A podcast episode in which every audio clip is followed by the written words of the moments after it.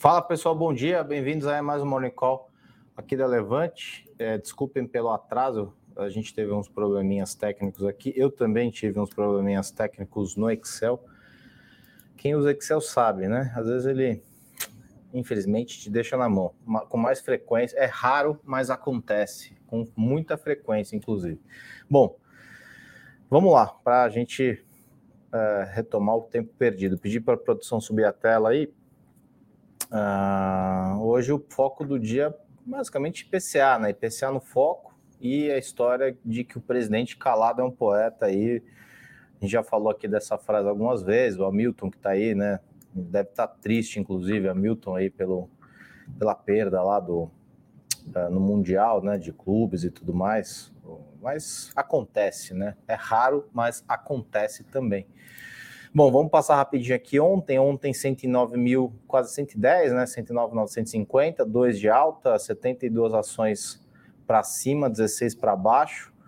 É, todos os índices aqui verdinhos, aí estão os meus problemas do Excel. Né? Na verdade, é um problema do Excel com a base que eu conecto, que é o FactSet, para puxar essas cotações. E às vezes a base acorda é, com bastante preguiça é, 1,97 Bovespa, 1,43 IBBX, tudo para cima aqui, índice imobiliário 2,55, só IFIX para baixo, IFIX não sai dos 2,800 nem por reza braba, é um negócio impressionante. Bom, ações que mais andaram, Itaúsa e Itaú, né, as duas, é, muito pelo, por conta do resultado de Itaú, que né, foi surpreendentemente ou não, né, foi muito bom. Itaú é uma máquina, não tem jeito.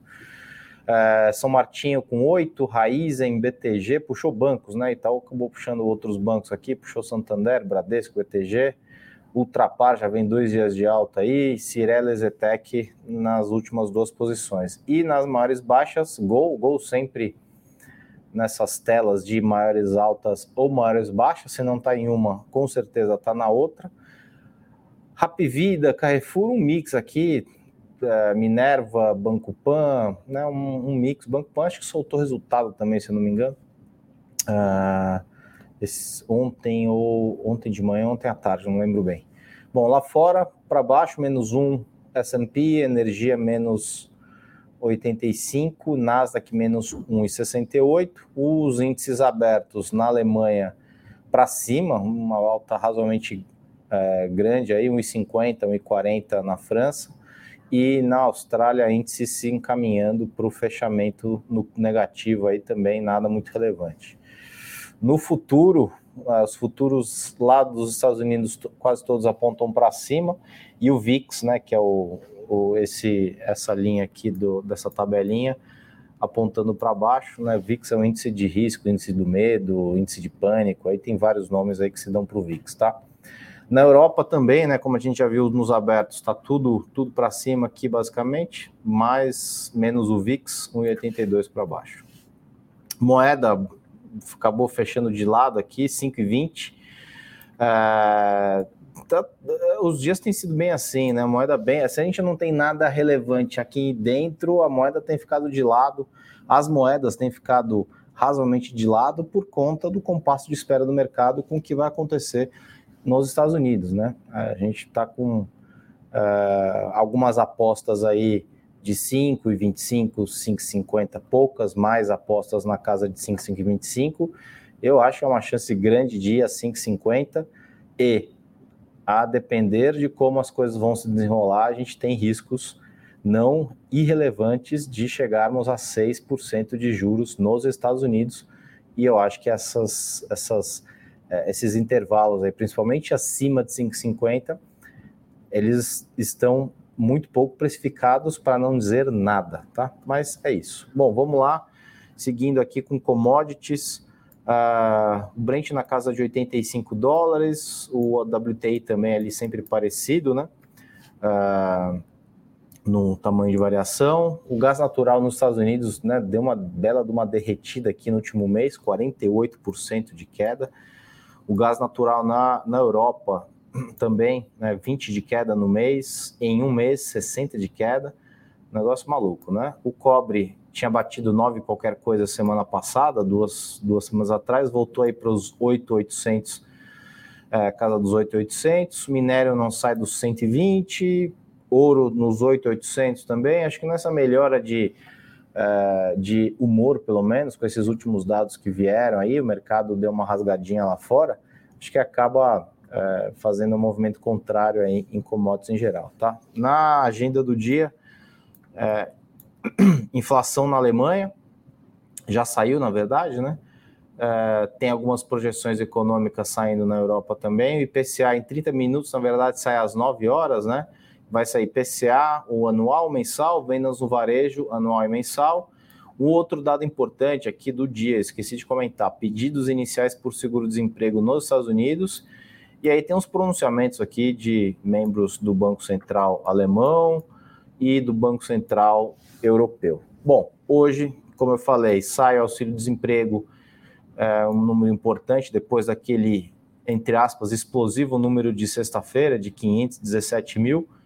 É, eu acho que tem alguns problemas aquele número, né? Eu acho que eu comentei, se não me engano, na terça-feira isso.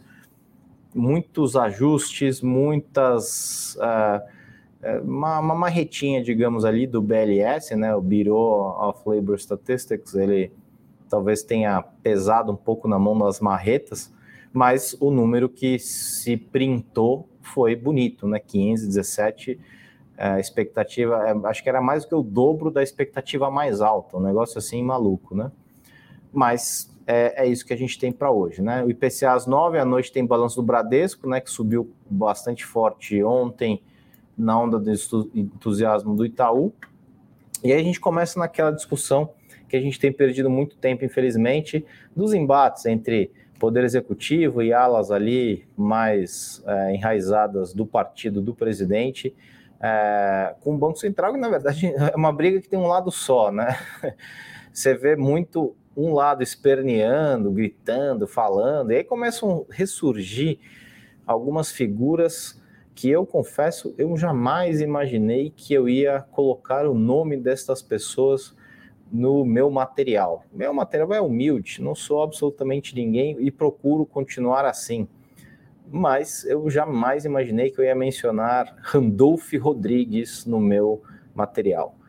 É, e aí, né, nesse processo aí de fritura, o ministro da Casa Civil, né, que ele já foi, é, para quem de São Paulo conhece um pouco melhor, ele foi candidato a prefeito, se eu não me engano, é, negou que haja uma fritura deliberada no governo em relação ao Banco Central e sinalizou que o presidente indicará nomes qualificados para a diretoria que auxiliem no cumprimento das metas de inflação. Essa frase provavelmente foi gerada ou pelo gerador anônimo de frases, o gerador de Lero Lero, ou pelo chat GPT. Né? Nomes qualificados. Ah, o sujeito acha que ele coloca qualificado numa sentença e pronto, o problema está resolvido, né? O problema é de onde vem é, a noção de qualificação, é a raiz, né? O problema está na origem é, é, da, da, indicação propriamente dita, né? Então, por quê? Porque no próximo dia 28 expiram os mandatos de Bruno Serra da política monetária e Paulo Souza de fiscalização, e a possibilidade de serem escolhidos nomes alinhados às teses do PT com direito à volta no Copom ainda continuam sendo uma preocupação. Outra expectativa para a reunião do Conselho Monetário Nacional semana que vem é alguma menção à mudança nas metas de inflação para entrar na pauta. Eu, assim, eu não sou contra a mudança, tem muita gente falando, nossa, que... Na verdade, eu acho que a gente tem que se atualizar, não tem jeito, né? Quando que foi feita essa meta? Pô, foi feita lá atrás, tal, tal, tal, tal, tal, tal. Como é que a gente tinha o um mundo naquela situação, assim, assim, assado? Como é que as coisas estão hoje? Mudaram. Infelizmente mudaram, a gente vê o mundo todo brigando contra a inflação. É, infelizmente a gente não vai é, escapar disso. Então, para que, que a gente vai continuar mantendo uma meta absolutamente irrealista para as nossas, é, para o mundo mais contemporâneo, para a nossa é, infraestrutura e tudo mais que a gente tem deficiente aqui no Brasil e vai ficar consistentemente não cumprindo a meta, né? Às vezes é melhor você, mas você tem que endereçar a discussão de forma, é, né? Não dá para ser no bar com uma cervejinha, como alguns políticos do Brasil acham que resolvem problemas de guerra, por exemplo. A gente tem que fazer a comunicação pelo Conselho Monetário Nacional. E aí vem o medo né, do ministro da Casa Civil, foi da Casa Civil? Ministro da Casa Civil, é isso, ministro da Casa Civil, dizendo que vão ser nomes qualificados.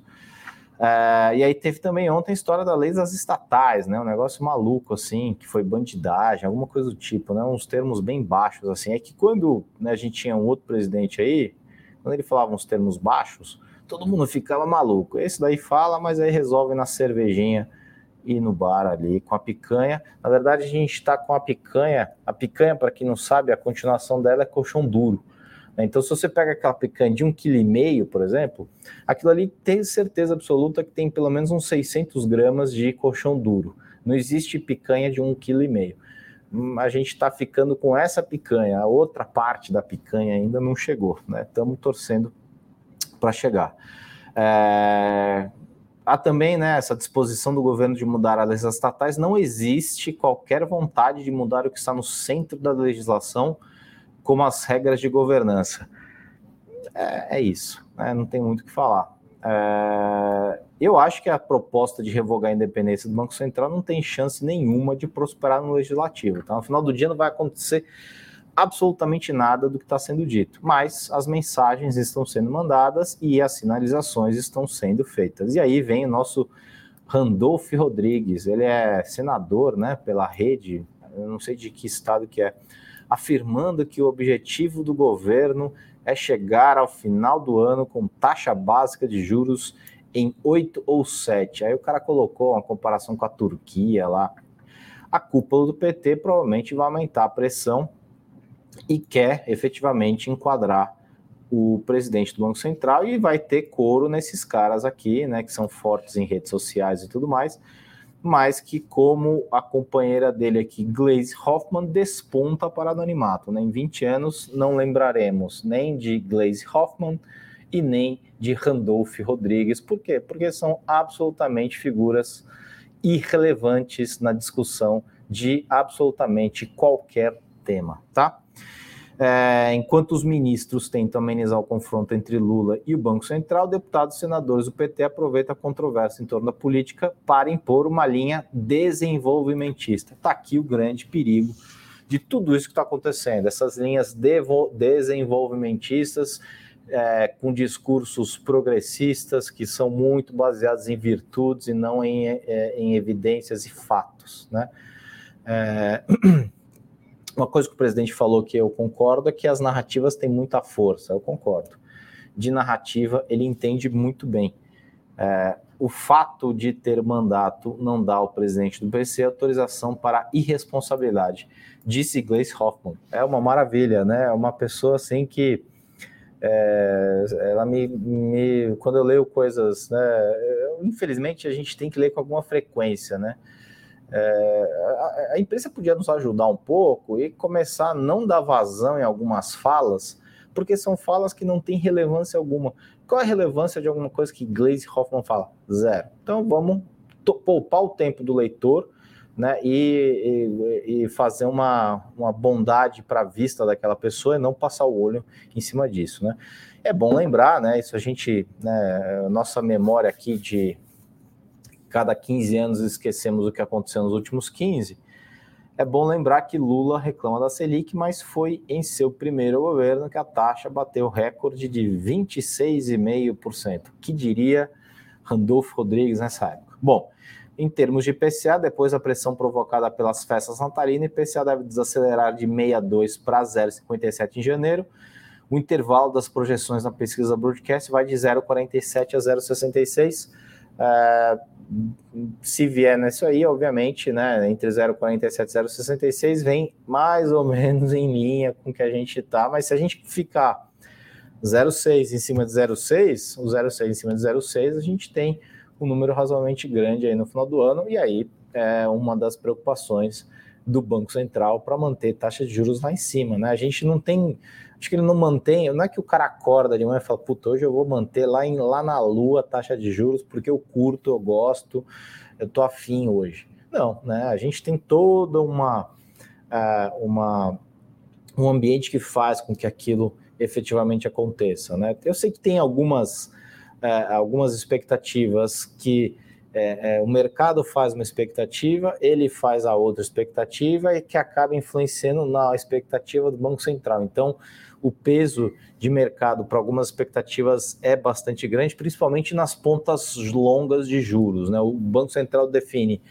a taxa de juros básica e as pontas longas elas são definidas a mercado. E aí você tem as expectativas sendo é, repassadas nessas pontas longas de curva de juros, que aí você tem é, teses por trás, por exemplo, de problemas fiscais. Então, assim, o mercado ele acaba sendo é, importante nas decisões de expectativa, principalmente, é, mas eu não acho que é, isso seja o único motivo para que a gente tenha é, expectativas desancoradas, tá? Eu acho que tem muito motivo para que essas expectativas estejam ah, desancoradas, tá? Vou pedir para voltar para mim, vou ficar sem a parte internacional hoje de destaques, porque, de novo, tive esse probleminha no Excel aí, mas uh, vamos lá, deixa eu ver os comentários aqui. Bom dia, Alessandro, Mandinha, Ricardo, Hamilton, já falei, Maico, Daniel, Thelma, mais o Daniel aqui. Apesar dos meus virem abaixo das expectativas projetadas, foram tão bons assim, como assim? Essa alta foi justificada? Eu acho, Daniel, essas altas de 7, 8, é difícil a gente medir efetivamente isso, né? Mas o número veio. É, é, perto, eu acho que aí a gente está naquela situação de que, depois de todo o ambiente que se formou por americanas, expectativa lá em cima de problemas maiores em PDD e tudo mais, eu acho que foi um belo no alívio, tá? Belo, belo, belo no alívio. E, inclusive, o guidance do Itaú também foi muito bom.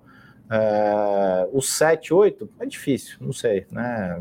Veio de uns dias de queda e tudo mais, deu uma recuperada, mas foi um resultado bastante. Eu, eu, eu não, para não falar maravilhoso e tudo mais, foi um resultado bastante decente. Itaú, ele é, digamos, consistente nas entregas, não tem jeito. Né? Ele é um banco, para mim, é, é, é, dentro de, de bancos, é disparado melhor.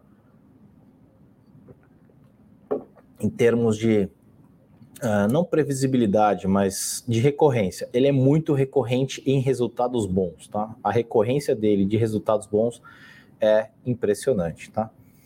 Marcelo, bom dia. Ô, Alexander, bom dia.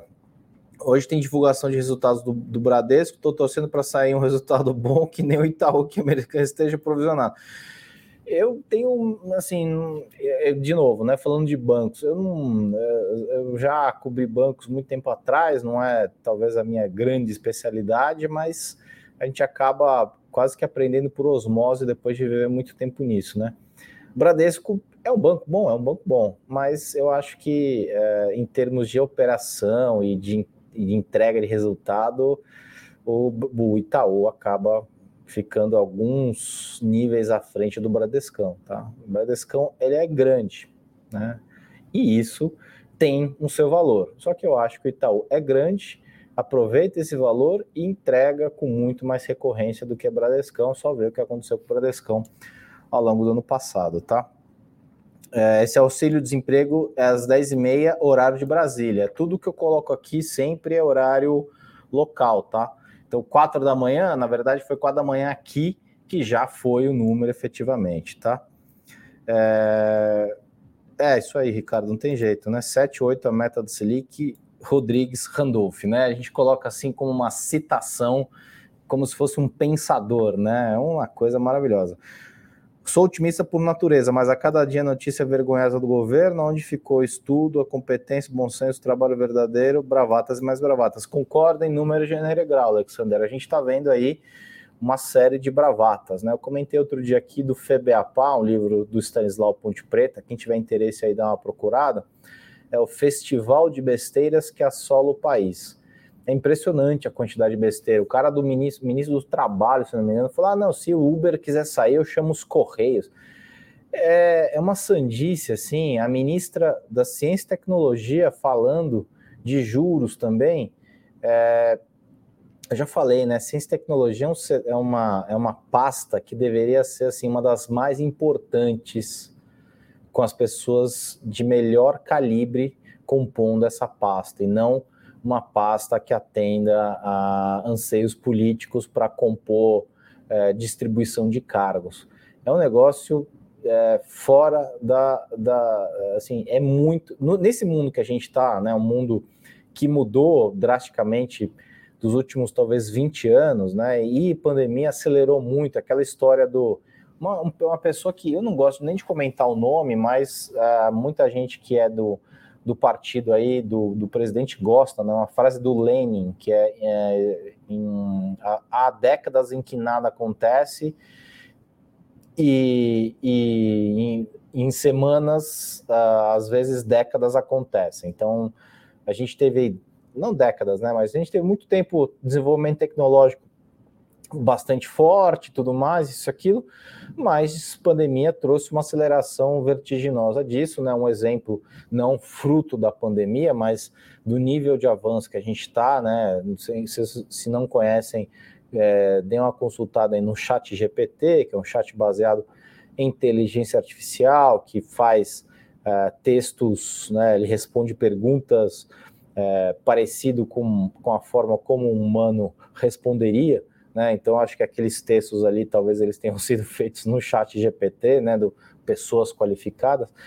O que, que a gente vê de falar de inovação aqui? É, é muito pouco. Inovação ela traz produtividade, ela traz renda, ela traz uh, melhor qualificação, ela traz educação, ela traz um monte de coisa a reboque. Enquanto isso, o ministro do Trabalho está dizendo que se o Uber for embora, eles chamam os Correios. Então é isso aí, Alexander. Bravata atrás de bravata atrás de bravata. Para mim, o que está acontecendo é o seguinte: é, o presidente sabe que o, o, crescimento econômico vai ser pífio, provavelmente. Né? Eu, quando. Né, ano passado, eu pensava comigo, eu falei, puta, se eu fosse ele, eu jamais assumiria. Por quê? Eu jamais tentaria. Por quê? Porque vai ser um ano tão, tão ruim, tão ruim, tão, ou tão de lado, que ele não vai conseguir entregar, obviamente, tudo aquilo que ele sempre prometeu. E aí isso está se confirmando, então ele está se rediando, né? Ele está fazendo um seguro contra a possível uh, não entrega do que ele prometeu ao longo da campanha. Né? A cervejinha, a picanha, de novo, a picanha está virando colchão duro, infelizmente. Então, assim, acho que ele está fazendo um head, ele está um bode expiatório, né? Ele já achou talvez um bode expiatório bastante interessante, que é o Banco Central, e falou: olha, se a gente não crescer, tá aqui, a culpa é dele. E aí ele cria essas narrativas. A gente está vivendo um momento de amplitude nos discursos, né? Tudo basicamente que se diz é verdade. Ah, inclusive o próprio governo quer criar aí mecanismos de, é, de, de é, como é que fala, de é, verificar essas coisas, né? O próprio Bessias, o cara lá que é da, a, a, da AGU, se eu não me engano, criou lá uns mecanismos, quer criar uns mecanismos. Então, assim, a gente está indo mais ou menos para esse lado, tá? Qual seria a taxa de juro que tem um bom custo-benefício para ajudar a controlar a inflação e se tanto crescimento? Difícil, né, Ricardo? Aqui no Brasil é complicado isso, né? É, obviamente a gente tem que assim, a gente sempre, não sempre, né? Uma das coisas que se mantém em taxa de juros alta é, obviamente, para você ser atrativo, né? Acho que o Brasil não tem uma, uma, situação fiscal. É uma situação fiscal preocupante? É, a gente sempre teve situação fiscal preocupante, tá? O que eu acho que agora 10 entre 10 analistas falam de situação fiscal como se fosse o precipício. Não é o precipício, tá? Mas inspira cuidados. E essa parte de cuidados ela tem que ficar, infelizmente, a cargo, uma das coisas para a gente ter cuidado é os 3,75. É, puta, cara, eu diria que, sei lá, mais 3, mais 4 em cima de, de inflação, né? O problema nosso é, é, efetivamente como é que a gente vai medir e projetar a inflação. É quase que, não vou dizer improjetável, mas inflação, a gente tem um problema grande de indexação de preço, a gente tem muita indexação de preço a gente tem uma parte sensível da inflação que é exposta a commodity, que é exposta a preço internacional e exposto a câmbio. Então, assim, é uma série de variáveis tão grande é, que eu, particularmente, acho bastante difícil de responder a sua pergunta, tá? Essa perda de tempo de agora parece anterior. é verdade, né? Tá complicado o negócio, né, Marcelo? Tá uma perda de tempo sem fim, né? Mônica, se não tem relevância, porque você está comentando? Porque eu quero deixar claro que é irrelevante. É só isso, tá? Uh, aí vem os discursos, né? Taxa de juros só ajuda os ricos a ganhar mais dinheiro e o pobre a ficar mais endividado. É preciso fazer algo para mudar esse cenário. É meia, é um pouco de verdade que você está dizendo, tá, Mônica? Desculpa é, é, com educação discordar, mas esse é o discurso fácil, né? O discurso que a narrativa que mais cola. Não, a taxa de juros. O Brasil é um país de rentistas? É, é rentistas. É, eu concordo com isso. Só que é, o, o, o caminho não é simplesmente baixar juros, tá? O caminho é melhorar a renda. E aí conecta, nem vi sua pergunta, mas uh, quando eu comentei, mas ciência e inovação é primordial, né? O chat GPT faz texto como humanos. Até escrevi num texto do Global outro dia, a gente tinha até pouco tempo atrás aqui no Brasil ascensorista. Era um cara que ficava dentro do elevador apertando o botão você entrava no elevador, muita gente aqui nem deve ter visto, né? Entrava no elevador, tinha um cara sentadinho ali do lado do, do painel de botão, o cara falava que andar, aí você falava décimo, aí o cara ia lá apertava décimo. Era um cara que ficava oito horas por dia dentro do elevador.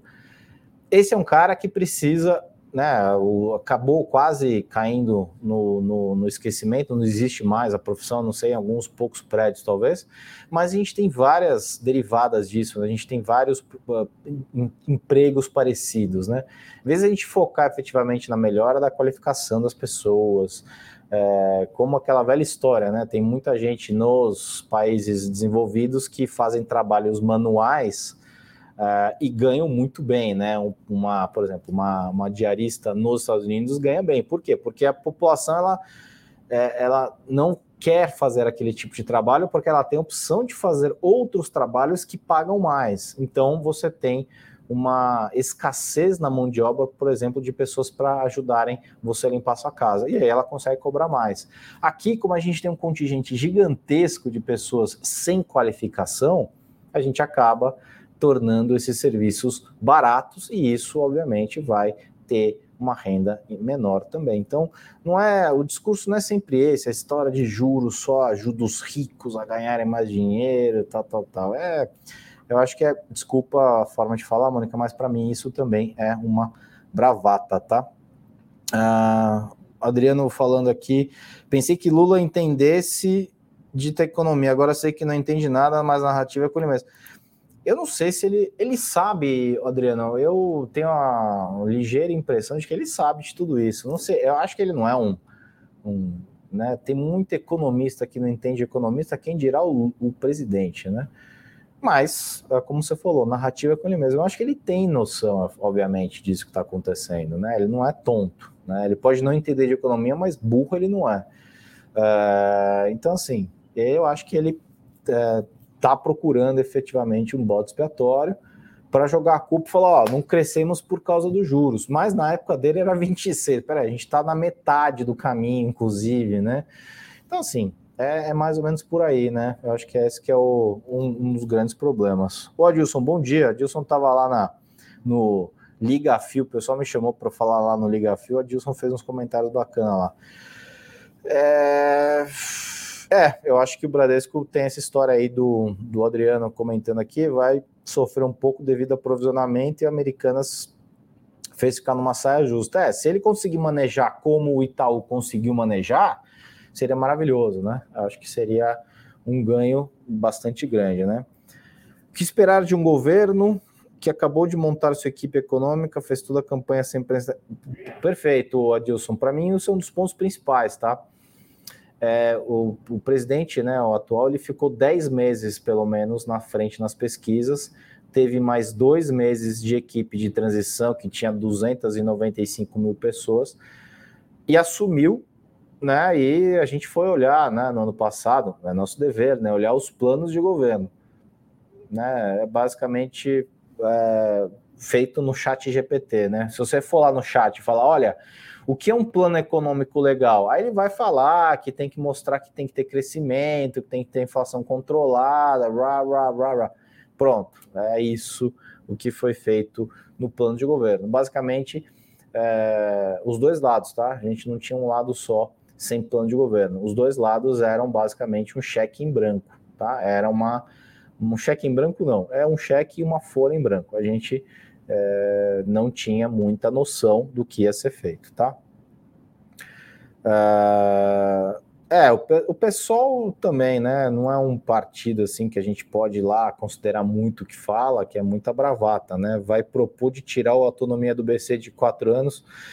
É, é, é a água, né? Tem, uma, tem muita gente que vai para o Canadá e, e, e, fala, pô, a água aqui é diferente, o cara fica meio louco tal. Tem uma, não sei, acho que é mito, provavelmente, né? Acho que a água de Brasília deve estar. Tá, é, deve estar tá com algum problema lá.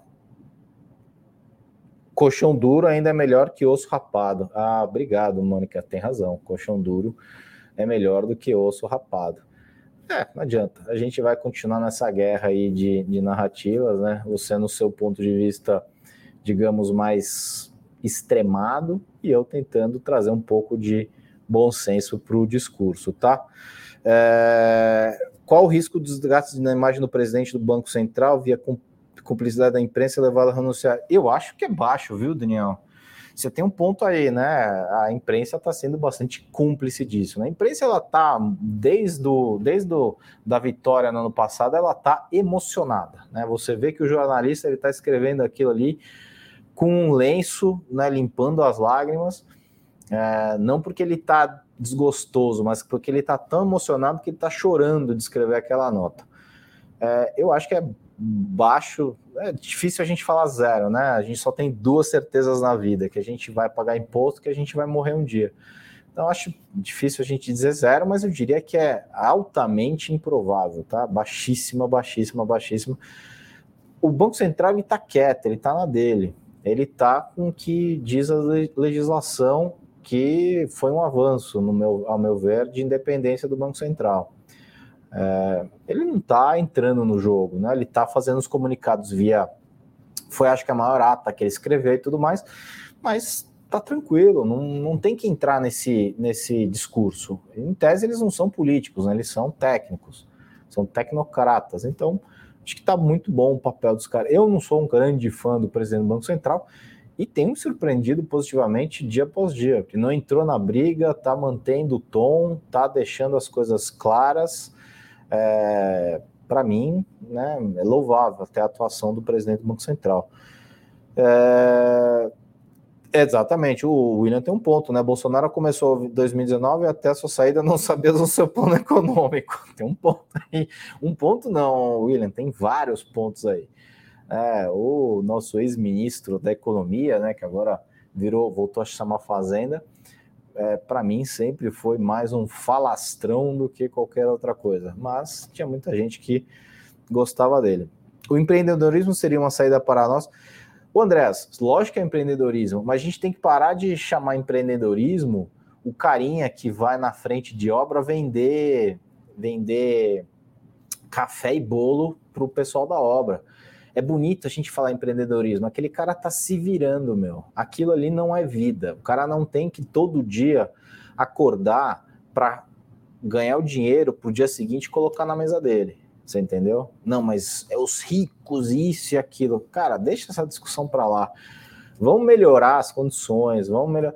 Sim, é, um, um, ponto lá atrás, quando eu acompanhei educação, lá atrás, quando era FIES, o FIES bombava, eu falava, gente, a gente é, tá enchendo o bolso do, de, do, dos donos da faculdade de dinheiro e o cara que está fazendo a faculdade efetivamente, ele não vai ver o mercado de trabalho acompanhar em termos de demanda para que aquela função que ele se formou seja contratante na final do curso. E é muitas vezes o que acontece. O cara faz um curso numa faculdade dessa, pagou o boleto lá a, a, a faculdade toda, quando ele vai para o mercado de trabalho, o mercado de trabalho não consegue absorver. Tá? Eu tive uma obra infernal do lado da minha casa até há pouco tempo atrás. Infernal, é um inferno. espero que ninguém aqui tenha uma obra justamente na frente da sua casa, uma obra de grande porte. Eu conversava, não porque eu queria, mas porque eu tinha muitos problemas com ele, conversava muito com o engenheiro-chefe ali da obra. E o cara viajado, foi para a Suécia fazer curso, foi para cá, foi para lá. Ele falava: aqui no Brasil, eu tenho mil pessoas nessa obra se essa mesma obra tivesse acontecendo, sei lá, num país desenvolvido, eu teria 300 pessoas. Aqui eu tenho 20 engenheiros, lá eu teria 100 engenheiros e 300 caras de, de trabalho mais pesado. Aqui eu tenho mil caras de trabalho pesado e 20 engenheiros. É, é, isso, né? A técnica produtiva do cara. Você acha que a gente não tem condição de ter a mesma técnica produtiva do cara que lá, lá fora daqui? Lógico que a gente tem condição. Só que a gente tem também uma, uma, digamos, necessidade de empregar bastante gente. E lá era assim, o giro de cara era grande, às vezes trocava, mandava embora 300 caras de uma vez, contratava 300 caras de mais uma vez é isso, né? Se a gente não, te, não der aquela função para aquela pessoa, como é que a gente vai fazer com que ela é, evolua, né, tecnicamente, para assumir outras funções? A gente vê casos, vê, só que a gente poderia e deveria ver muito mais. O empreendedorismo é um caminho? Para mim é, é um caminho, claro que sim mas a gente não pode também dramatizar muito o empreendedorismo. Ah, o cara que vende pano no fórum é empreendedor. Não, o cara está se virando. Vamos falar a palavra correta? Vamos parar de usar eufemismo? Mas sim, é um, eu acho que é um, que é um caminho, tá? Uh, o Bacen não é uma pessoa, é uma instituição. Exato, é, é, é eu concordo, William. O Bacen não é uma pessoa, tá? É, na verdade, assim, é, é, não é só o Bacen, né? o Estado não é uma pessoa. A gente confunde muito isso. Ah, o presidente. O presidente, ele é o Estado, ele é o representante maior do Estado. Quem é o Estado? É a população. Nós somos o Estado. Só que é, há uma personificação bastante grande desses políticos, obviamente, que eles querem ficar nos cargos durante né, praticamente a vida toda e eles trazem o, o, o, cara aqui, ele leva o cargo até para depois da vida, né? De, depois da depois da passagem dele, né? Então o cara vai ser continuado chamando de presidente, o cara vai ser continuado chama chamá-lo de senador, de deputado, né? Ele não esteve, ele vai de uma vez que o cara é deputado, ele é deputado o resto da vida, quando deveria ser uma coisa mais impessoal, né?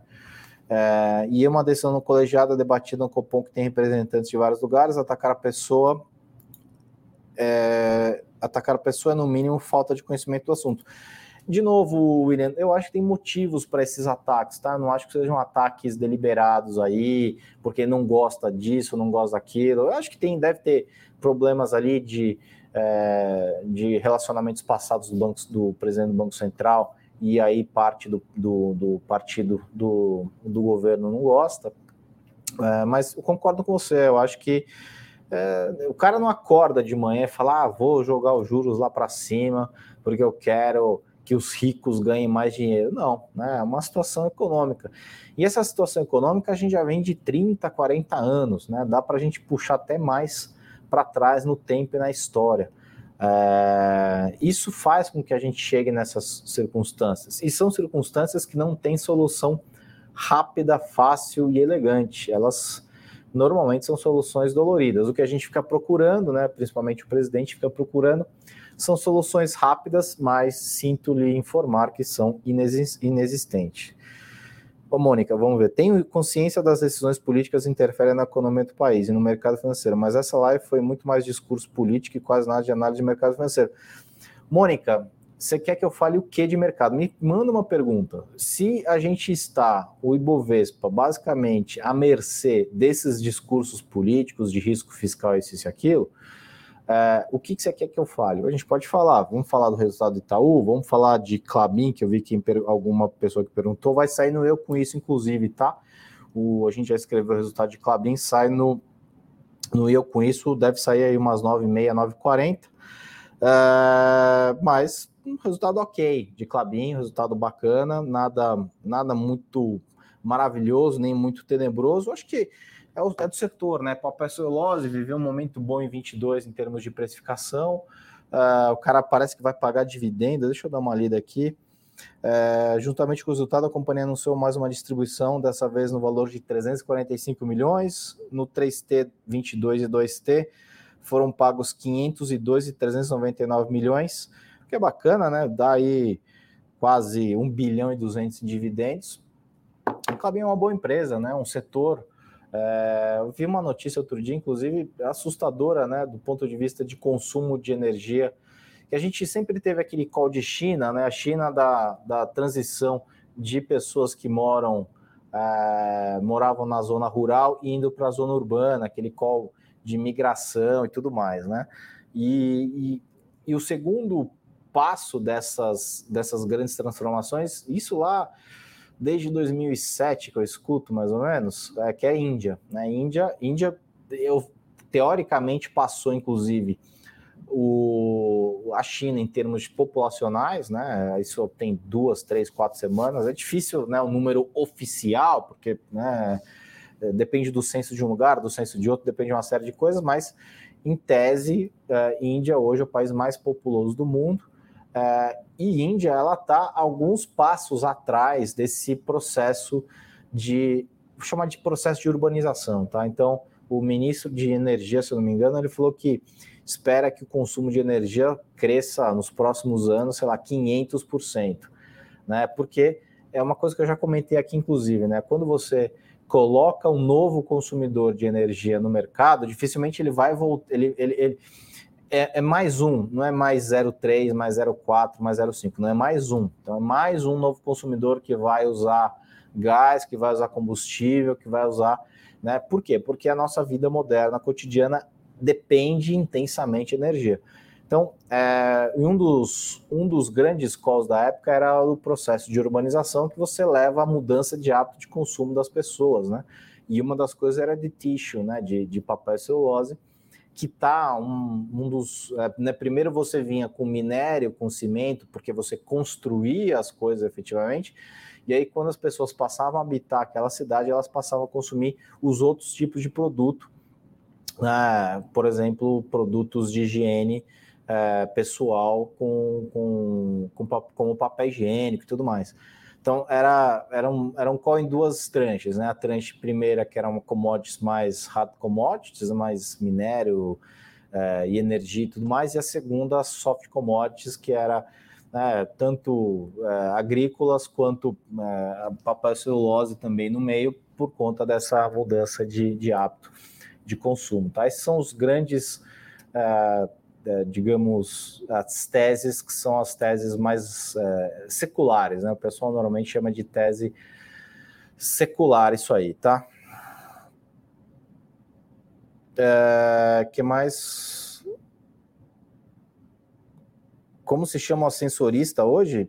Não sei, não tem, né? Hoje você vai lá no prédio, aperta no andar que você quer e ele te indica o elevador, né?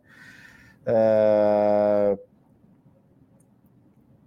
Bebê Seguridade, Daniel, cara, é, é, é um call bem, bem, bem tranquilinho. Não acho que seja. É, andou bastante já, né? Não sei. É, é uma empresa boa, cara. Difícil. É, eu fico, fico assim de falar, puta, tem espaço para subir? É, no mercado que a gente tá, cara, a, o que tem mais direcionado efetivamente, a não ser alguns casos um pouco mais pesados, né? Como foi, por exemplo, o caso de Americanas e a relação com os bancos, isso, isso e aquilo. A gente está vivendo muito desse noticiário, né? O news flow político está muito pesado. Uh, e na segunda derivada a gente tem toda essa história em Estados Unidos que vai defender, que vai depender em bastante o nosso fluxo aqui. A gente é bastante dependente de fluxo. Então, por isso que essas histórias se conectam, né? É, é, não, a gente não pode olhar as coisas né, fatiadas, né? a gente tem que olhar as coisas quase que interconectadas, né? Uh, que mais aqui? Puta, Carrefour, cara te falar a verdade que eu não faz um tempinho que eu não olho Carrefour, viu, Luiz Edmundo? Desculpa, cara, por isso. Eu, eu gosto dentro do setor, eu particularmente, eu prefiro açaí, tá? É uma preferência bastante particular. Puta, BRF, ô Fábio, é aquela história de muito tempo, né? Eu vi ontem uma notícia, acho que a Marisa, né? Parece que vai contratar a Lojas Marisa, né, contratar uma, uma, uma espécie de uma assessoria para re, renegociação de dívida e tudo mais. E aí eu vi uma nota dizendo a, a, empresa que está em eterna reestruturação. Me parece que a BRF é um caso desse, né? A BRF desde desde a junção, né, que foi inclusive feita pelo BNDES lá em 2008, 2009, quando Sadi e Perdigão, Perdigão quebraram, elas literalmente quebraram, né, por conta de é, apostas esotéricas em derivativos na tesouraria, né, que era uma maluquice que os caras faziam, ela não se. Eu, eu, a impressão que eu tenho, eu é, em 2014 eu, eu, quase a gente quase colocou num fundo lá que eu, que eu, que eu tocava é, nessas historinhas de reestruturação. Então, assim, me, me, parece que é uma puta empresa gigante, né? Um puta mercado, o cara tem é, mercado aqui, mercado na Ásia, o, o frango que ele vende para lá é diferente daqui, então o cara consegue fazer um, um, um, mix bastante legal e tudo mais, mas é uma empresa que está, né, de novo, eternamente nesse processo de reestruturação que não acaba nunca, né? Já passou tanta gente no comando lá e não consegue resolver o problema. Estou falando uma coisa um pouco mais longa, tá? Eu acho que tem coisas melhores no setor de, de principalmente de proteína, né? É, eu acho que o JBS está sofrendo demais. É uma baita de uma empresa. Eu acho que ela estava precificando ou margem muito alta ou margem muito baixa. E, obviamente, a margem deve ser algo no meio do caminho, né? Nas, nos 30 e pouco, margem lá na Lua, aos 19, 18, margem no chão. Teve também efeito de Tyson, né? Tyson, é, nesses últimos dias, principalmente, né? Tyson lá fora com margens bem deprimidas e tudo mais mas é um player que está em todos os lugares, ele tem um mix de produto maravilhoso, ele consegue, perde um, ganha em outro, uma coisa suaviza. É uma bela de uma empresa. Eu, particularmente, prefiro isso do que. É, do que. É, como é que fala? Assessorista agora é o botão do painel, isso aí. É, minério, será que começa a engrenar? Eu, então, Adriano, tá complicada essa história de China, né? A China veio uns duas, três semanas, virou notícia, agora vai reabertura e tudo mais cadê, né? A gente está esperando aí a, a tal da reabertura uh, contundente de China, que até agora né, tá meio de lado. Né? Não tem acontecido nada de tão relevante. A gente viu o cobre, né? O cobre na expectativa foi lá nos 9,200, 9,300, já voltou para os 8,800, né? Uh, que é o que eu já falei aqui, é um lead indicator. Então, é, eu acho que é, é, a expectativa ela se frustrou parcialmente até agora desse processo de reabertura de China, talvez a gente tenha não queimado largada, mas a gente antecipou muitas expectativas de quando as coisas iam começar a aparecer e pode ser que elas demorem um pouco mais. É, se isso se concretizar, eu acho que tem algum espacinho ainda para minério. Tam, nada, de novo, nada assim é, avassalador, tá? É, petróleo eu já vejo um caminho um pouco mais pavimentado já. Minério, eu acho que é um caminho é, né, de terra batida que você pode ter ali no meio do caminho uns buracos que você mata burro, né? Que, é, que vai te dar umas dores de cabeça aí. É a minha impressão, tá? É, puta, Grupo Mateus, aí você me pegou, Adilson. Tem, tem um cara que eu, que eu gosto muito, que trabalha comigo aqui, é, ele adora Grupo Mateus. Eu tenho as minhas dúvidas em relação a esses grupos, tá? É o Brasil, tal do Brasil Profundo, tal, tal, tal. É consolidador, é um mercado, digamos, muito mais inexplorado do que o mercado aqui. Só que eu lembro que eu olhei Grupo Mateus uma vez e tinha muito incentivo fiscal que fazia o resultado ficar bom, tá? Não lembro não sei exatamente como está isso hoje, faz um tempinho que eu não olho. Na hoje é quinta, na terça-feira me pergunta que a gente fala de novo, tá? Ô Vicente, aí você me, me complica, hein? Nova RJ da Oi. Eu posso dar um conselho honesto? Vamos esquecer Oi, cara. Oi, eu, eu tinha uma gestora que queria colocar em 2003, eu trabalhava no outro fundo, ela tava louca para o cara, se eu não me engano, se não me falha a memória, ele contratou dívida para garantir pagamento de dividendo. É um negócio assim. É... Você contrai dívida para pagar dividendo, né? É... E, é um rolo, isso é um rolo, cara. É um rolo. É, tem zero racional por trás. É, é, um rolo sem fim. Eu lembro lá desde lá do Dantas, do Opportunity, nossa, Telemar, que confusão isso aí, cara. Uh, parece que é melhor avaliado pelos analistas que merece. Qual a sua opinião? Cara, Cozami é uma bela uma empresa, viu, Daniel? Eu, eu assim. É, é uma.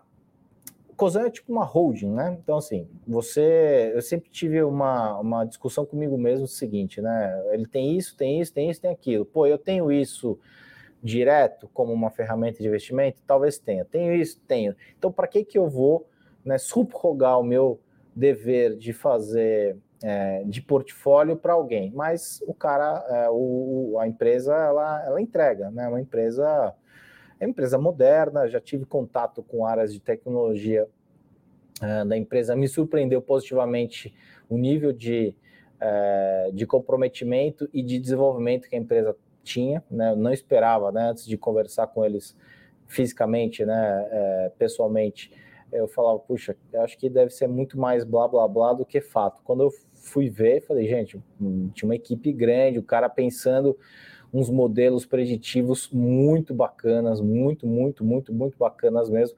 Acho que a gente tem alguns, algum, alguns problemas de análise, né? A gente acha que muita empresa é tech, mas já comentei aqui, VEG talvez seja uma das mais techs da Bolsa, Suzano, né, dentro do setor de, de, de é, papel e celulose também, uma das empresas mais techs da Bolsa, uma empresa de commodity que tem desenvolvimento de tecnologia lá dentro, um negócio maravilhoso. A Cosan é outra empresa é, é, mais ou menos parecida, acho que está no nível abaixo, tanto de VEG quanto de Suzano, mas eu acho que está anos-luz dessas empresas aí ditas tech, né, que basicamente é um sistema de busca num site, é, você busca um produto e o produto normalmente não aparece nas primeiras buscas, né, então o que, que tem de tech nisso, não sei te dizer, mas eu acho que é uma, uma, uma, uma belíssima empresa, tá? É...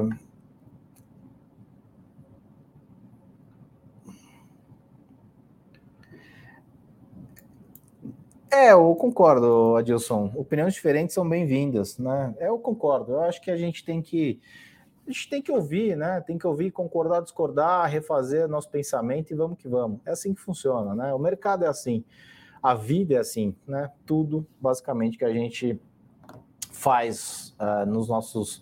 Uh, a gente está fazendo julgamento o tempo inteiro, julgamento. O julgamento ele envolve uma, sempre uma, uma base comparativa. Então, se a gente sempre uh, ouve falar disso, disso, sempre igual, igual, igual, igual, igual, né? A gente vai provavelmente concordar com aquilo. Se a gente começa a ter contrapontos das coisas, eu sempre falo para qualquer pessoa que me pergunta, esteja aberto a ouvir, né? Ah, você falou que o Randolfo Rodrigues é irrelevante, por que, que você está falando dele? Porque eu estou ouvindo o que ele está dizendo, eu estou julgando o que ele está dizendo, né? É, é um cara que tem voz? Eu acho que não. É um cara mais panfleteiro? Me parece que sim. O que ele vai falar vai se traduzir em alguma coisa de fato? Me parece que não. Mas é ruído, né? A gente está comentando, inclusive, esses ruídos. E às vezes ele pode, obviamente, falar alguma coisa que faça sentido, né? Não é, ele não é 100% errado nem 100% certo. Nem eu sou 100% errado, nem 100% certo, nem vocês são 100% errado ou 100% certo, tá? É isso, pessoal. Já me alonguei demais aqui, são 53 minutos, mais o atraso já são 9h35. Deixa eu ver como é que tá o Ibovespa futuro aqui, para a gente... 0,30 para cima na minha tela aqui, o futuro. Uh, não tem o horário do lado, então... Mas deve ser isso aqui. É, que, é, provavelmente é isso aí. Deixa eu ver aqui. 9,20, é isso aí. Tá 0,27 para cima o futuro. Uh, daqui a pouco a gente abre aí, daqui a pouco deve ter saído inflação também, né? Vamos ver como é que saiu a inflação aí, só para a gente terminar aqui. É, a gente já pegar o, a informação no pulo. Uh, cadê? Não estou vendo aqui, deixa eu procurar aqui no. Uh, Ó, IPCA sobe 0,53 em janeiro, abaixo das estimativas, inflação em 12 meses fica em 5,77. Essa em 12 meses aí ela é canetada, né? Então não tem muito, é, não tem, digamos, muito. É, é, o número oficial, obviamente, mas tem um monte de coisa que fez com que ela fosse 5,77 em 12 meses. É, é isso. Bom, obrigado pessoal, obrigado. Quem gostou, deixa o like. Quem não gostou, pode deixar o dedinho para baixo também, pode me xingar nos comentários, não tem problema. De novo, posso concordar com o xingamento ou não. Tá? É, é arbitrariedade minha essa concordância. É isso. Muito obrigado. Os vejo na próxima terça-feira, se Deus quiser. Um grande abraço.